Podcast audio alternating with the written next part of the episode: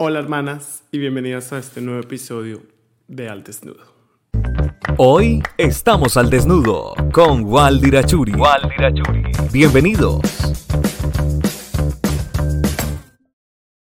Hola a todos y todas, espero estén muy bien hermanas. Bienvenidos a este nuevo episodio de Al Desnudo. Le agradezco por estar aquí un día más. Quiero mirar si sí, estoy bien. Espérese, porque puede llegar a suceder que no me veo tan bien. Entonces podemos estar cometiendo muchos errores. Acerquemos esto. Y pues nada, ¿cómo le va? Cuéntemelo todo. ¿Ya respondió? Está bien. Hermana, bienvenida a este nuevo episodio del desnudo. Yo estoy tratando de hacerlo un poco más relax, you know, más. Pero pues ahí vamos. Espero que les guste mi look del día de hoy. Es un look un poco más relajado, más más del descanso, digámoslo así. Y pues nada, espero le esté yendo muy bien en casita, que la esté pasando muy bien. Qué pena por no subirles capítulo la vez pasada, pero me enfermé, ya lo tenía grabado, no tuve tiempo para editarlo. Entonces como que pasaron muchas cosas y yo dije, ah. Entonces vamos a dejar ese. Además ese capítulo no me gustó. O sea, es que fue un poco de todo. No me gustó el capítulo, nada. Y yo dije, la verdad no vale la pena subir esto. Entonces, prefiero subirles algo con lo que me sienta orgulloso, ¿sí? Y no hablemos del primer capítulo porque, pues, eso fue otro error. Pero bueno, usted sabe que yo le estoy metiendo todo el empeño a esto.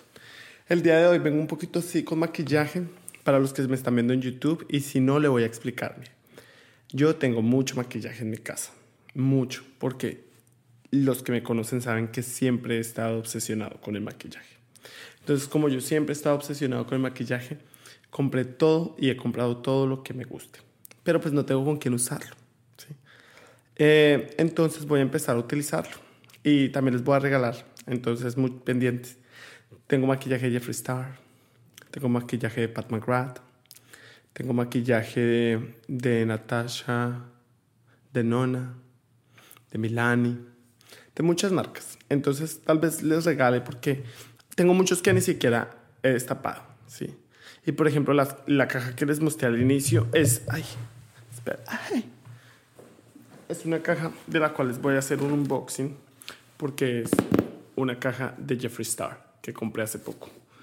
Entonces, yo les voy a hacer el unboxing para que ustedes se sientan felices y también me acompañen en eso. Y pues nada, eh, el día de hoy vamos a hablar de un tema que me tiene, amiga, es un tema candente, es un tema fabuloso, es un tema estresante, ¿sí? Y tiene que ver con la serie de Netflix Griselda.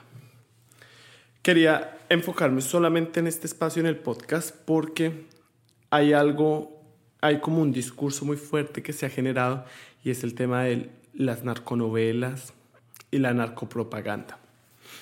Y quiero hacer especial énfasis en este debate porque siento que es necesario que se tome y que se enfrente de la manera que debería tomarse.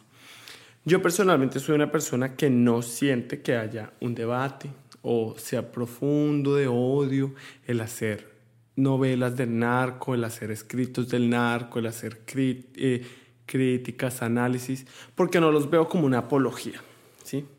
Y eso lo digo desde mi situación de privilegio de la universidad, lo digo desde mi situación de privilegio con mi familia.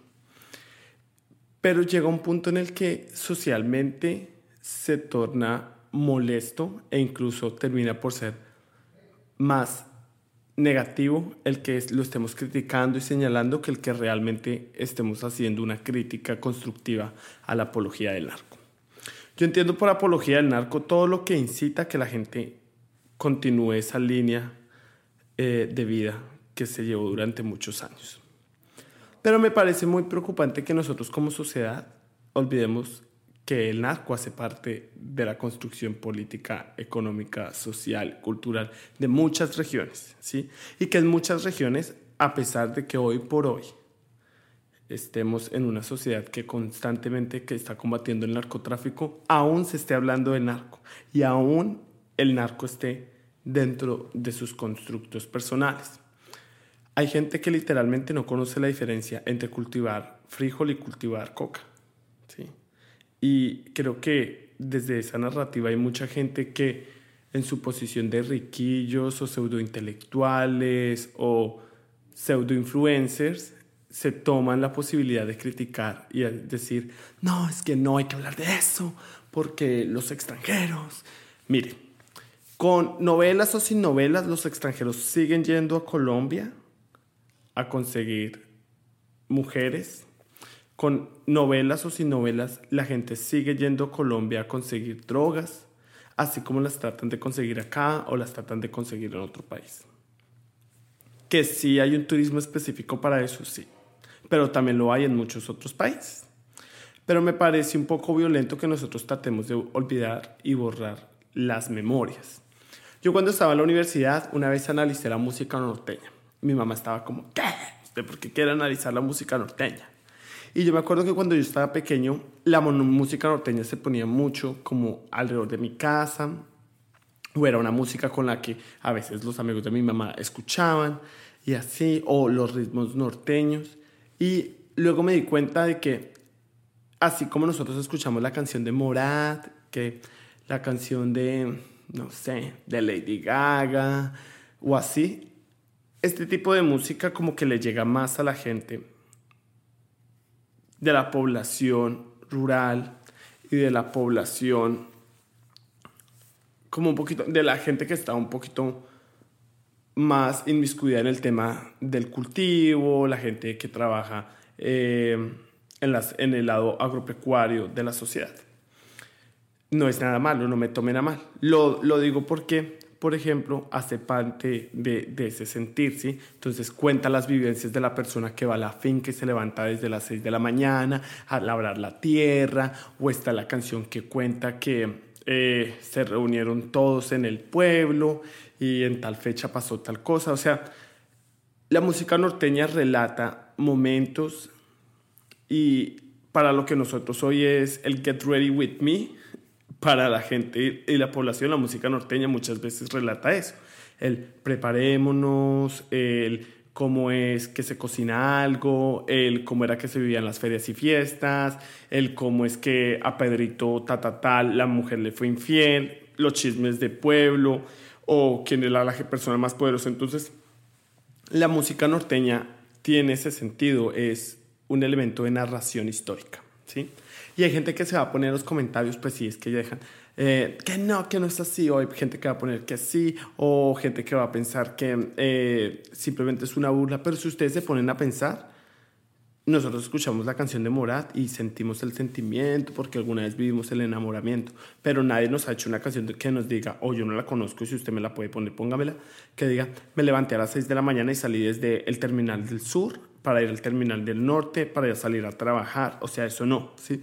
Lo más similar que yo he escuchado es una canción que se llama Bacatá, eh, escúchenla, es muy buena, y relata cómo es enfrentar Bogotá, ¿sí? Básicamente pero es la música popular, ¿sí? Así se llama como en Colombia la música popular, que narra ciertas cosas, como la canción del Vivo del Vive del Bobo y el Bobo del Papá Mama, que es como vallenato, creo. También los vallenatos narran momentos históricos y de hecho los vallenatos también son un, un esquema de clase, porque recuerdo mucho que en los vallenatos usted, si era de una mejor, buena familia o así, lo nombraban, relataban momentos históricos. No conozco la primera canción que, que relate paso por paso ciertas cosas dentro del aspecto pop, ¿no? Entonces, eso por ese lado. Lo digo porque esos son mecanismos de narración histórica, que así lo queramos o no lo queramos, y por más palabras castizas que se utilicen, están ahí y son un mecanismo para difundir memorias. ¿sí? Y siento que las novelas hacen de cierta manera lo mismo. ¿sí? Nosotros no podemos olvidar nuestras historias. Nosotros no podemos olvidar que X o Y persona hizo parte del constructo social de nuestra historia. No porque lo queramos alabar, no porque lo queramos eh, enmarcar en la pared, sino porque hace parte de la sociedad y es una parte de la sociedad que no, o sea, usted no simplemente borra las cosas y ya. O sea, usted no, porque tuvo un novio que la trató feo, usted simplemente no lo elimina de su vida. O sea, usted aprende de eso y se supera. Y usted dice, hermana, yo no puedo cometer el mismo error. O sea, yo no puedo estar ahí con ese hombre. Este hombre me trató muy horrible, entonces ahora en mi próxima relación yo ya no voy a cometer los mismos errores. ¿Sí? Y tiene que, o sea, para mí tiene que servir y ser un llamado social. Así funciona en mi mente loca. ¿Sí?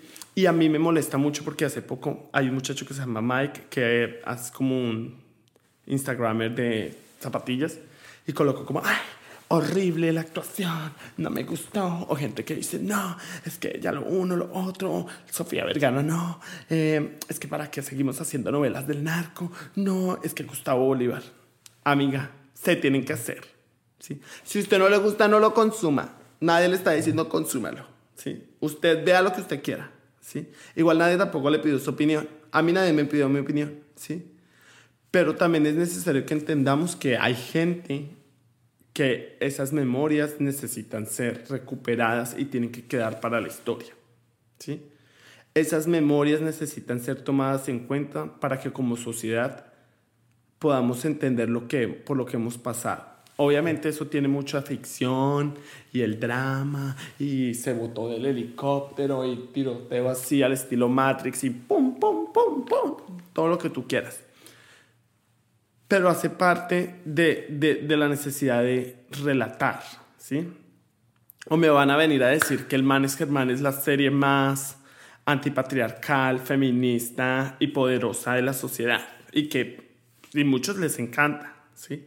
O me van a decir que Nuevo Rico, Nuevo Pobre es la, la serie más maravillosa anticlasista del planeta. O, es que no me he visto muchas o que vernos el protagonista de novela permitió que la comunidad homosexual pudiera mostrarse en televisión cuando lo único que vimos allá fue pura discriminación, homofobia. O sea, siento que, y eso lo estaba leyendo en el libro que, que les iba a traer el quote, pero es que quiero hacer otro video. Eh, a veces hay que no ponerle lupa a todo, ¿sí? O sea, a veces hay que relajarnos un poquito ¿sí? Miren, yo siento que a mí me hizo mucho daño muchas cosas del lado, ¿sí? Porque a veces yo estoy hablando con alguien y me dice un comentario que como que marca con cosas con las que yo estoy en contra y es como... ¿sí? Y a veces no, a veces hay que relajarnos, a veces no es que le demos paz a las cosas o que no las podamos llamar, sino que hay que relajarnos en cosas que no determinan y no nos van a cambiar la vida, ¿sí? A mí personalmente la serie me genera, o sea, yo me la estoy viendo, si no la he terminado, pero me genera necesidad de conocer, ¿sí? ¿Qué pasó con esta mujer? ¿Por qué? O sea, ya sé que se murió. Spoiler alert. La mujer se murió, ¿sí? Pero, o sea, sí me llegó a cuestionar cuando al inicio abre el, el caption diciendo que Pablo Escobar decía que era la mujer más temerosa o algo así, a la que más temor le tenía. Y yo decía, ah, con, ah, claro, es que esta mujer era valiente, era esto. Claro, no la estoy diciendo, no, Dios la bendiga por haber traficado, hermana. Prostitución, te amamos. Droga, Colombia, no. Pero sí estoy diciendo que es necesario relatar porque entonces de otra manera no sabríamos el recuento de los hechos, las víctimas. Yo le puedo apostar lo que usted quiera, que cuando Álvaro Uribe se muera, la gente le va a hacer una novela, ¿sí? Y a la novela no van a decir que él mató e hizo de todo, ¿sí? Lo van a poner como la redención de Cristo. Yo hoy, mire, hoy, ¿qué día es? Martes. Pues tengo que cambiarle la fecha porque lo estoy grabando días antes, pero bueno. Yo hoy día martes le prometo que si alguien allá afuera se interesa en hacer la novela de Uribe cuando ese hombre muera y quiere contar la verdad, yo mismo me pongo la 10 y ayudo a recoger el dinero para que la hagamos. ¿sí? ¿Por qué? Porque es necesario contar las memorias, es necesario que nosotros hablemos de las víctimas, es necesario que hablemos de, los falsos positivos, es necesario que hablemos de, de esas cosas importantes, pero también es necesario que hablemos malo o bueno de las cosas buenas que hizo ese señor o de las que identifica la población como que fueron buenas para ellos, ¿sí? porque las historias tienen muchos matices. No todo en la vida es blanco y negro, hermana. O sea, usted metas en su cabeza que no todo en la vida es blanco y negro, ¿sí? Todo en la vida no puede ser sí o no, ¿sí? Hay momentos en los que usted no puede ser tan tajante con las decisiones y con las posturas. Y siento que eso sucede en este tipo de series. Estas series generan alboroto y atacan a todo el mundo porque estas series tocan fibras, ¿sí? Mire, usted no sabe cuántas veces yo he ido a zonas donde me tratan como si yo llevara 70 kilos de cocaína. O sea, le voy a contar algo. Y esto es publicidad. Yo hace poco me fui a comprar las gafas de Apple, ¿sí? Entonces, yo no sé si ustedes sabían, pero Apple sacó unas gafas que son las Vision Pro. Entonces yo fui a comprarlas. Pero pues yo en mi mente dije, no, pues la hago la preventa, la la preorden en la tienda para que me explique porque yo quería ponérmelas y pero no había. Entonces yo dije, bueno, me vengo a mi casa. Cuando yo hice la preventa, yo le dije a Peter, vamos a ver si en el que queda cerca de nuestra casa ellos sí tienen las gafas y yo pruebo las gafas. Paréntesis, hace poco se dañaron mis AirPods. Entonces también dije, pues voy y me compro unos AirPods. Cuando llegamos, primero fuimos a revisar si las gafas estaban. Porque yo no iba a decir, hola, ¿cómo están? Es que yo compré unas gafas, ¿sí? Entonces, uh, ¿ustedes me pueden dejar medir las gafas? Entonces yo no fui a hacer eso, simplemente miramos, pero no habían las gafas. Usualmente cuando usted va al Apple Store, ellos tienen las cosas ahí para que usted las toque, las mire. Entonces yo dije, ah, entonces ellos no las tienen. Y entonces nos pusimos a ver los audífonos y se me paró un hombre al lado. Y me dijo, hello. Y yo, Yes, hi. Mm. Do you need help with something? Y yo, no, thanks. We're just looking. But if I need something, I will let you know. Básicamente le dije, no, hermana, no necesito nada. Si necesito algo, yo lo llamo. Y el hombre me dijo, ah, nice accent. Where are you from? Y yo, Colombia. Y el hombre, ah, Mm. Seguimos mirando. Amiga, el hombre no se despegó. Y yo le dije, don't worry, we're not going to steal anything. Porque yo le dije, no vamos a robar nada. ¿sí? Ay, parece ser que la gente apenas escucha latino. Esto dice, está bien a robar. ¿Sí? He estado en fiestas y la gente me dice, me hace la seña o me pregunta que si tengo polvos mágicos o eh, una vez me agarré mis amigos que estaban en Bogotá saben la vez que me agarré con el francés porque estábamos pasándola súper bueno y en francés de la nada me dijo, ay, usted es amigo de todos estos americanos. Yo, yes. Ay, usted tiene coca, ¿cierto? Y yo, no. Ay, pero Pablo Escobar. Y me dijo, pues acá venimos fue por las viejas y por la coca. Y yo, amiga, nosotros tenemos una reputación mala, ¿sí? Y hay mucha gente que tiene esa reputación a nivel mundial, ya sea de que, por ejemplo, si usted va a los chinos, les, tienen un estigma. Creo que es muy, es muy raro decir que hay un territorio en el mundo que no tiene estigma porque nosotros, nosotros a todo le ponemos una etiqueta, a todo. Es como una cosa mental que todo necesita una etiqueta, ¿sí? Así como nosotros los colombianos le ponemos etiqueta a toda la gente de las diferentes regiones. Así como la gente sigue diciendo que los pastuzos son bobos adicional, además de que ellas son personas supremamente inteligentes, pero yo no sé la población colombiana porque le parece que la gente de pasto es boba, ¿sí? Entonces, si usted se pone a mirar, usted mira y luego dice, ah, es que históricamente les dicen bobos porque ellos querían mantenerse en la corona, ¿sí? Y se negaban a ser eh, liberados en el proceso de liberación e independencia. Entonces eso los marcó como bobos, ¿sí? O bueno, históricamente hay otras formas, pero si me hago entender, o sea, hay muchas formas que usted pueda rastrear como todo esto y a nosotros como sociedad como que se nos olvida y nos damos muy de muchas, ¿sí? Yo conozco, y eso le digo a usted en casita, mucha gente que se cree libertaria, anticapitalista, pro sociedad, everything, y compran la droga, la marihuana, se la compran a la gente de la esquina que tiene una red de narcotráfico. O la compran en la universidad, en la mica, a la gente que tiene la red de narcotráfico dentro de la universidad. ¿Sí? Eh, y no es muy del apoyo del autocultivo, pero son muy prosociales y muy todo. O conozco mucha gente que salía en televisión que la lucha contra las drogas. Y en las fiestas eran las primeras que tenían la nariz pegada en la pared y en la, eh, pegada en la, en la mesa. ¿sí? Entonces, vuelvo y les digo, o sea, entramos en esa dicotomía de la hipocresía social donde todos, ¿sí? Todos nos creemos jueces, nos creemos parte del jurado, abogados, fiscales y víctimas. ¿Sí? Y somos víctimas. Y ese discurso de victimización y autoflagelación, eh, donde uno dice, estás bien, mor, ¿sí? Estás bien, cariño. O sea, seamos honestos. Hablar de la apología al narcotráfico es una palabra bastante gruesa. Y siento que hace parte de esa forma y ese mecanismo que utiliza la gente de, las, de la alta sociedad para estigmatizar y seguir señalando. ¿sí? Hace parte de ese mecanismo de la sociedad que se encarga de ocultar lo que les da miedo enfrentar, las conversaciones que no quieren tener. ¿sí? Esas conversaciones de las que nosotros sabemos que hacen parte. ¿sí?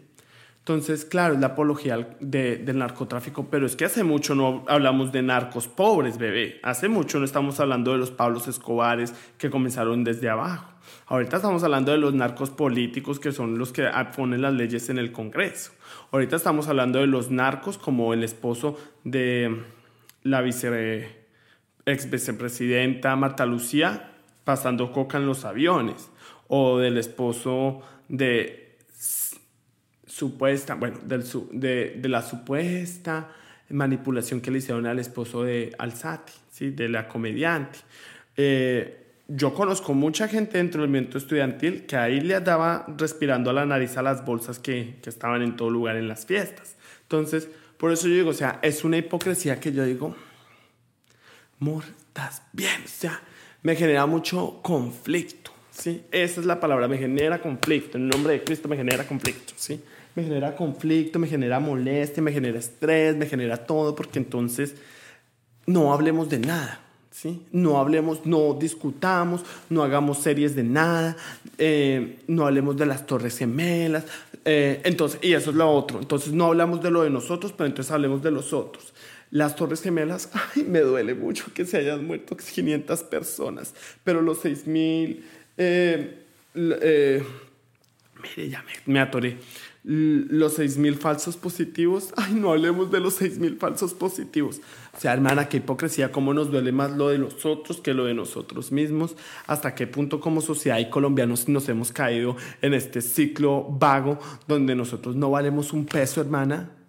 Yo me siento orgulloso de mi tierra y yo donde sea me siento orgulloso. Y sí, si me dicen que vendo coca, pues cuántas quiere, no me interesa, porque es que yo sé que yo no la vendo, yo sé que la gente de mi país es una gente trabajadora, luchadora, berraca, emprendedora. Yo mismo lo he vivido. Claro, hay gente que vende drogas, hermana. Acá en Estados Unidos mucha gente vende drogas, mucha. La gente, usted va a Nueva York y venden marihuana en la calle.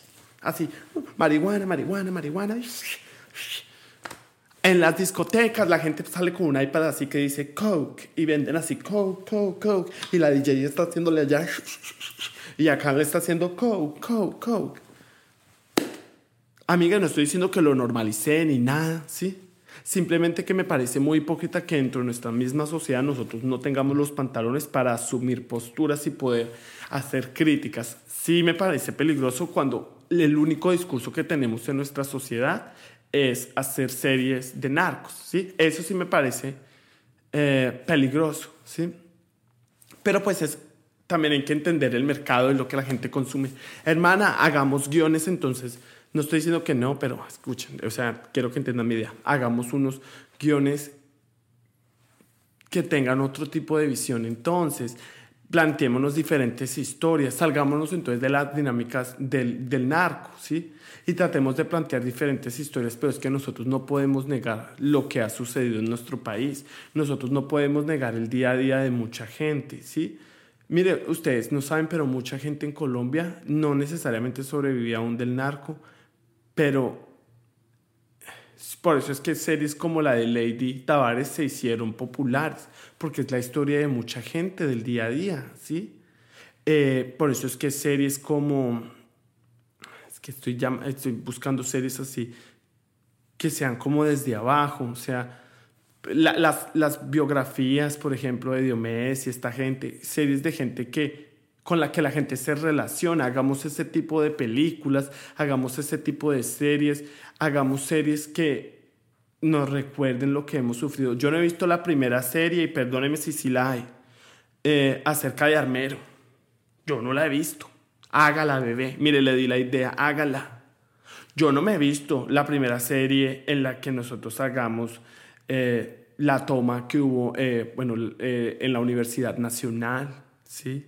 Yo no la he visto.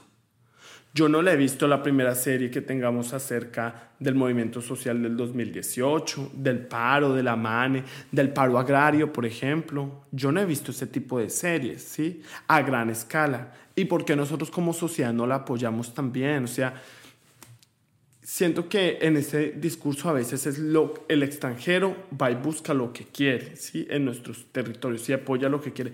Pero nosotros cuando los mismos latinoamericanos o los mismos colombianos o los mismos del territorio queremos hacer algo, no hay apoyo, ¿sí? No hay ayuda entre nosotros. Mire mi podcast, yo pudiera ser grande hermana, porque tengo la actitud, personalidad y talento, pero usted no me comparte, compártame por favor. Entonces, si me hago entender, es necesario que nosotros también nos apoyemos entre nosotros mismos porque entonces, y este apoyo no solamente pasa por, ah, es que voy a colaborar, no, es que voy a hacer esto, no. Este apoyo pasa porque nosotros como sociedad sirvamos como mecanismo de cambio, ¿sí? Eh, y sí, yo sigo planteándome, y allá usted privilegiado, que considera que no se tienen que generar los espacios para que hablemos del narco, se tienen que generar, lamentablemente. Le voy a contar, lamentablemente se tienen que seguir generando, ¿sí? Que no vanagloriemos los grandes narcos, que hay que eliminarlos de la historia. Hermano, usted no puede eliminar algo que está implícito, ¿sí? En nuestra sangre, ¿sí? en nuestra tierra. ¿Cuánta, ¿Cuánta gente no murió en la guerra de los narcos? ¿Usted quiere eliminar sus memorias? ¿Quiere eliminar esa gente? ¿Sí? Obviamente yo entiendo que no estamos hablando de cada una de las personas que murieron en estas guerras, pero es necesario que nosotros también podamos alzar y poder discutir esos temas, que podamos darle oportunidad y que les demos cabida. Si a usted no le gusta la forma en cómo se está haciendo, yo lo invito y la invito a que entonces generemos propuesta. a que empezamos a construir espacios donde nosotros seamos quienes contemos la historia, ¿sí? Para que nosotros podamos contar la historia en la manera en como nosotros esperamos que sea contada. Amiga, escríbase un libro. Mire, yo a veces siento que las oportunidades están ahí y nosotros por ese temor social no lo hacemos. Escríbase un libro, ¿sí? Mire, yo tengo varios amigos que han escrito libros acerca de los movimientos sociales, así, grandes obras maravillosas. Paulina es una, acá les voy a dejar su foturra o su link para que vayan y la siguen. Ella trabaja con una campaña que se llama Defender la Libertad, si no estoy mal, ¿sí? o Comité de Presos Políticos, no estoy, bien, no estoy muy seguro, pero la mujer escrito, ha escrito. Vaya, sígala, ¿sí? Tanta gente que ha hecho audios, que ha hecho videos, ha hecho propuestas maravillosas para generar este periodismo alternativo, que pues yo tengo un debate con la palabra alternativo, pero bueno, yo lo invito a que lo, lo escuche, ¿sí?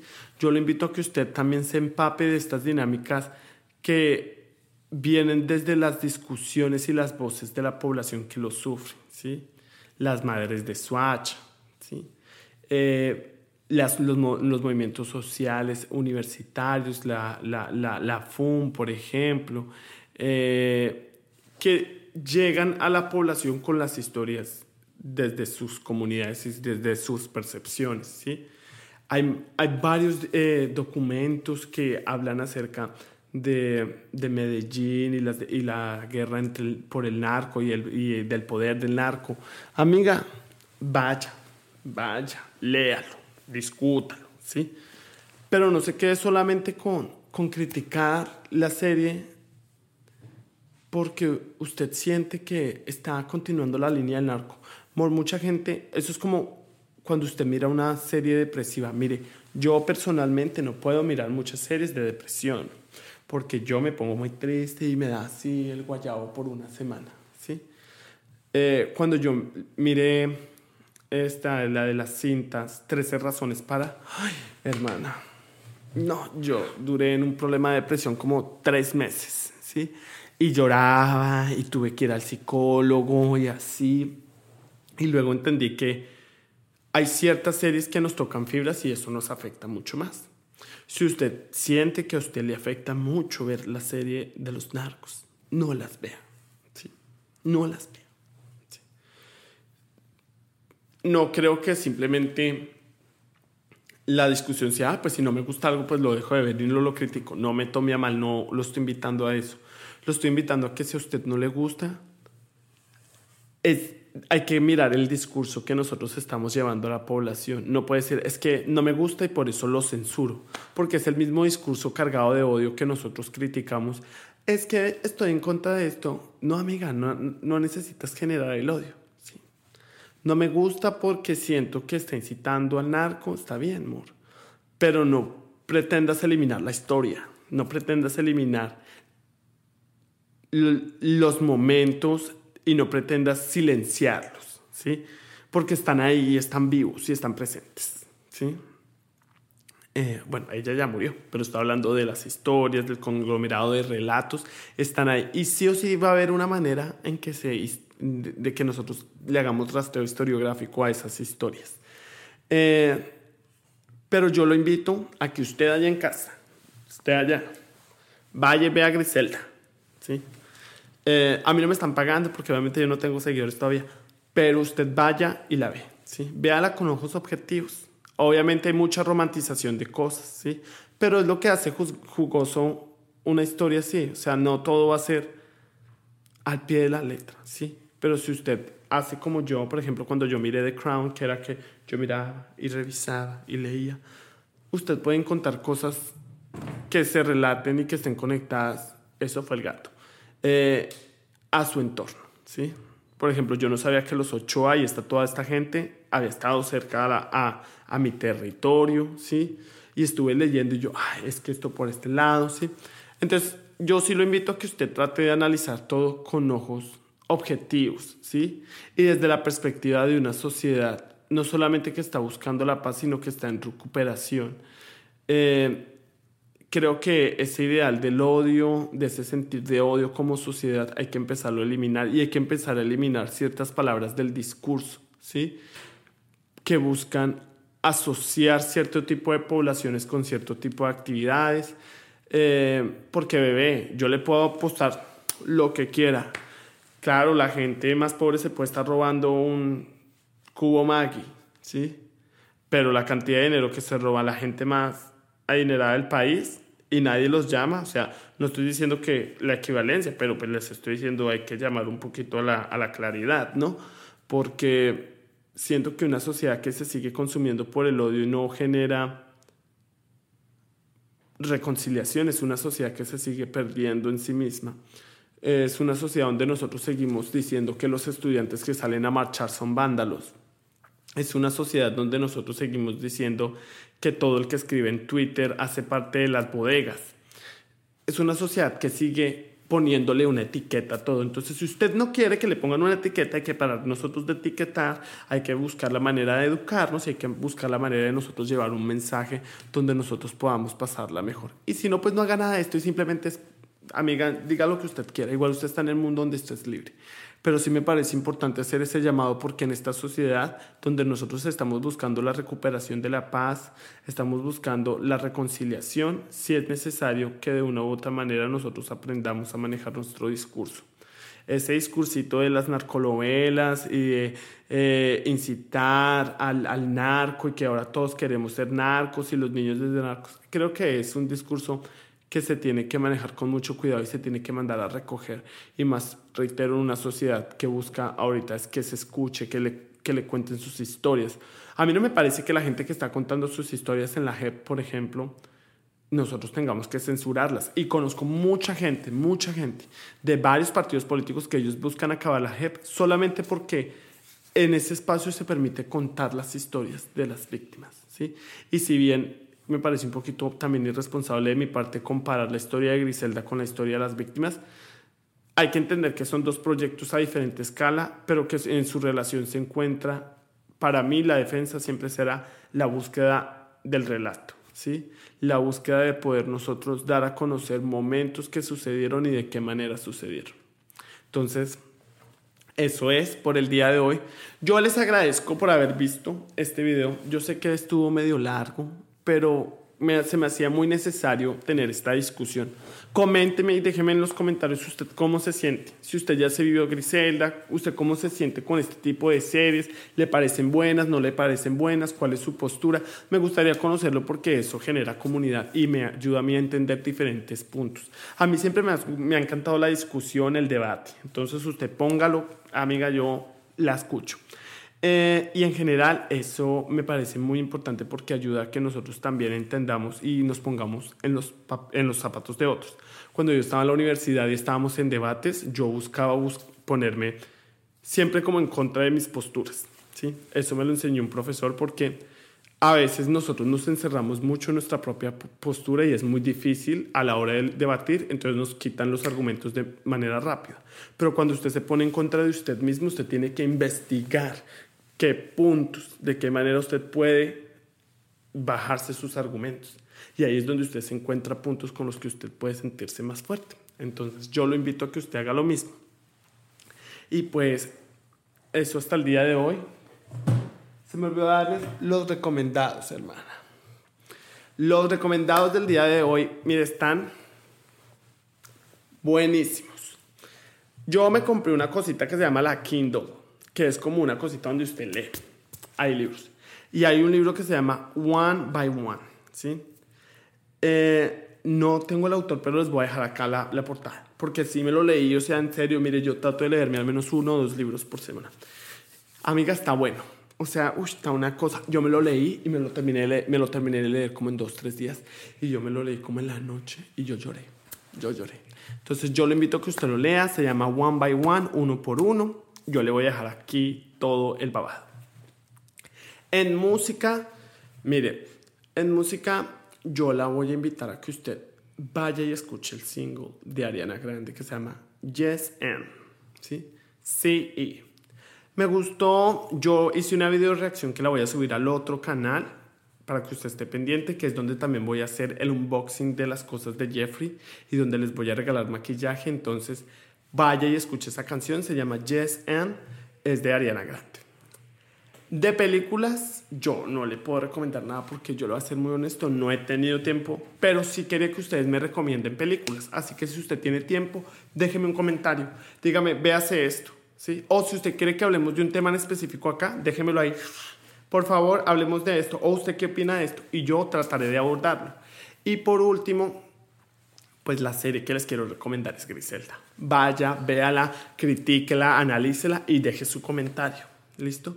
Yo le agradezco con todo corazón de que usted esté el día de hoy acá escuchándome hablar, de que usted esté gastándose un martes en la noche o el día que usted está escuchando esto conmigo. Le agradezco de todo corazón y en serio, gracias, gracias por apoyar este proyecto.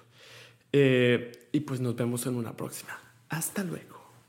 Gracias por escuchar este capítulo y nos vemos cada martes. Recuerda seguirnos en nuestras redes sociales. Visita nuestra página en internet www.itswaldir.com. Seguiremos desnudando más historias para ti. Hasta pronto.